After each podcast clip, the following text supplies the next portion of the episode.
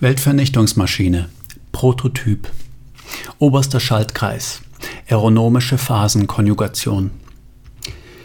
Nach Ideen von Stanley Rubik konnte ein erster Prototyp des sogenannten Doomsday Device errichtet werden.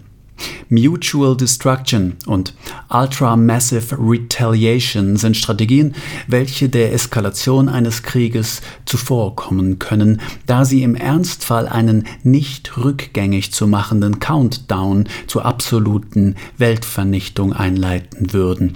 Sinnvoll anzuwenden ist eine solche Strategie allerdings nur bei Ausschluss des sogenannten Madman-Szenarios, politisch korrekt Mad-Mensch-Szenario, was immer unwahrscheinlicher wird.